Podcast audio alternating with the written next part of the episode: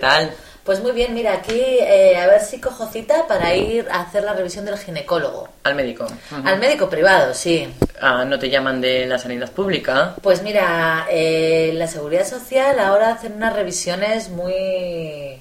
Sí, yo creo que es a partir de una edad hacen, hacen la revisión, pero ni siquiera es anual, suele ser cada X años. Claro. Además, yo creo que no te revisa un médico ginecólogo, te revisa un, La matrona, Ah, ¿no? una matrona, sí, una enfermera especializada, sí, sí, sí. Ujú, Claro, yo la matrona eh, me revisaba cuando estaba embarazada. Claro. Pero ahora, como veo que nadie me llama, pues yo cada año me gusta hacerme una revisión. ¿Tú notas que eh, haya cambiado mucho el sistema sanitario en España con la crisis? Una barbaridad. Sí, yo también. Una sí. barbaridad. Sí, sí. Pero es que te podría dar muchos ejemplos. Ajá. Mira, te voy a dar uno. Tengo una sobrina pequeña que tiene un año Ujú. que eh, tenía intolerancia a la lactosa, Sí. a la leche, y le dijeron que le darían cita en el al- alergólogo Sí.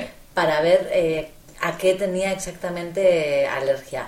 Le dieron una cita como a los dos o tres meses de la consulta y le Sí. dijeron que había que repetir las pruebas porque como era muy bebé no eran válidas. Ujú. Y me parece que le tocaba como, no sé, a los seis meses. A los seis o- meses, sí, las citas las van dando con mucho, mucho espacio.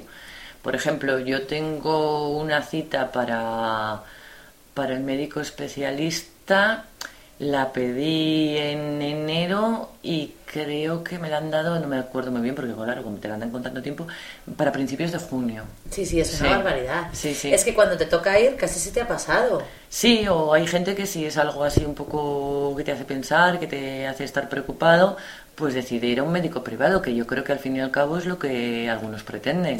Yo creo que es lo que pretenden, pero es que al final eh, la salud no tiene precio. Exactamente. Pues ¿Sabes? exactamente, Entonces, sí. yo por ejemplo con los niños, bueno, los pediatras que hay en nuestra ciudad son muy buenos, Ujú. pero ocurre un poco lo mismo. Fíjate, con Amanda, Hmm. antes, si se ponía mala, yo pedía cita y al día siguiente siempre tenía cita. Ujú. Sin embargo, ahora con Rodrigo, el otro día mm, intenté pedir cita el jueves porque tenía muchísima tos, pero muchísima, y me daban como muy pronto el lunes. El lunes, sí, sí. Y luego están las listas de espera para operaciones. Bueno, las operaciones son tremendas. Eh, Sí, es Mira, cierto. David tiene una hernia Ujú. que se tiene que operar también y le dieron como para tres o cuatro meses para la visita al anestesista Sí. y luego el cirujano le dijeron que otro tanto porque no era un Por lo caso tanto, urgente. Claro, claro.